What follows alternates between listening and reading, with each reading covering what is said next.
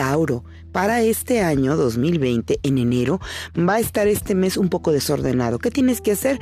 Tienes que poner todo tu empeño para que las cosas salgan eh, en orden. Tú eres una persona que te gusta mucho precisamente el hacer las cosas y llevarlas de principio a fin, pero en enero vas a estar muy desperdigado, entonces por favor pon atención para que las cosas no se te salgan de las manos, sobre todo en la cuestión económica y en la cuestión de trabajo. ¿Ok?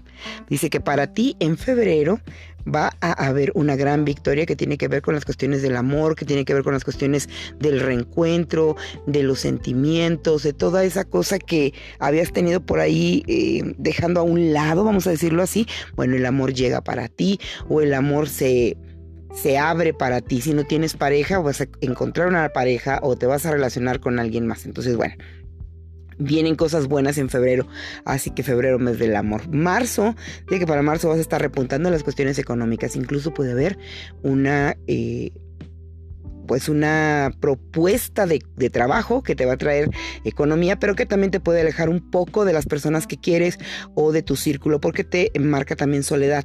A veces cuando hay proyectos nuevos o trabajos nuevos hay ajustes y eso te, te lleva a estar pues solo. Pero bueno, enero, febrero, marzo, abril.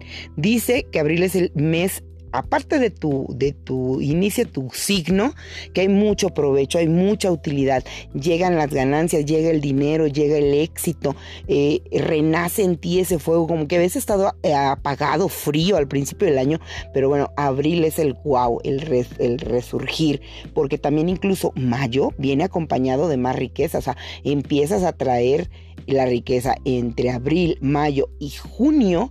En junio vas a estar sentado así como todo el rey, todo el emperador que te sientes en esas cuestiones económicas, sobre todo economía, sobre todo dinero, o sea, nuevos proyectos, nuevos trabajos, eh, no sé, pero de que llega nuevo dinero para ti o que llega mucho dinero para ti, wow, mis respetos para ti, eso sería entre abril y el mes de junio. Es donde tú vas a repuntar las cuestiones que tienen que ver así netamente, netamente con dinero. Así que pues qué padre. Eso fue junio. Para julio, dice eh, que vas a estar ahí frustrado en sentimientos. Si tienes una relación que te cansa o si tienes una relación eh, con problemas, bueno, este mes va a ser muy difícil.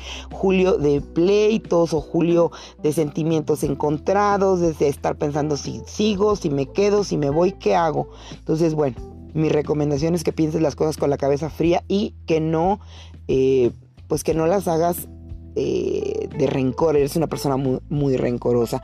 Ahora, en agosto vas a estar con un reencuentro emocional, por lo que veo, decidiste o darte una oportunidad con la misma persona o de plano mandarla al carajo y encontrarte una nueva.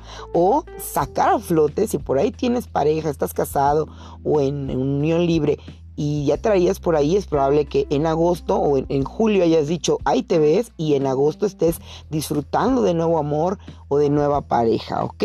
Entonces, eso fue agosto para ti para septiembre, dice que debes de cuidarte mucho de un hombre traicionero, de un hombre que puede darte una así una puñalada por la espalda, si eres hombre o si eres mujer.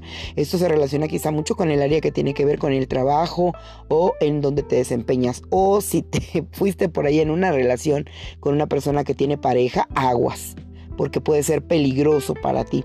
Dice que en las cuestiones en octubre esa nueva relación te trae cansado esa nueva relación te va a traer problemas o te va a traer dificultades o enojos, incluso te veo arrastrándote, esa es la palabra, estás así como en el piso, cansado, fastidiado, harto y es probable que decidas dejar atrás esa relación o poner distancia, entonces eh, vas a estar medio, medio rara esta, este, este año, por decirlo así, en el mes de Ahora para noviembre, sé que tú te vas a estar subiendo al carro. ¿A cuál carro? Al carro de la, temeridad, al carro de la fuerza, del éxito. Entonces es como que en noviembre dices, ¿saben qué? Háganse un ladito, ya no quiero saber de amor, no quiero saber de sentimientos o no quiero que me presionen porque yo ahorita voy a ponerle éxito y empeño a todo lo que hago. Y diciembre es el mes de tu realización total. Vas a estar bañado en oro, así te veo de bañado en oro. Tienes regalos, tienes buenas noticias, tienes amor, tienes este trabajo, tienes éxito en tu negocio, éxito en lo que tú haces, éxito en todo. De verdad, tú recibes el año 2021 bañado en oro. Estás ahí con la carta que dice denario, o sea, moneda. Entonces, bueno, wow. Súper, súper bien para ti el año 2020. Mi consejo personal es cuida mucho las cuestiones emocionales porque tiendes mucho a, a ser duro, a ser fuerte, entonces, o dura.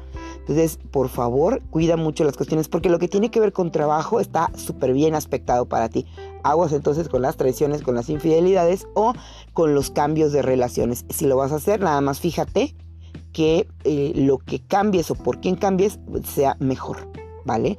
Entonces, bueno, espero que te haya servido esta lectura y ya sabes que si quieres una lectura personalizada, pues mándame un WhatsApp o escríbeme a tarotista.hotmail.com.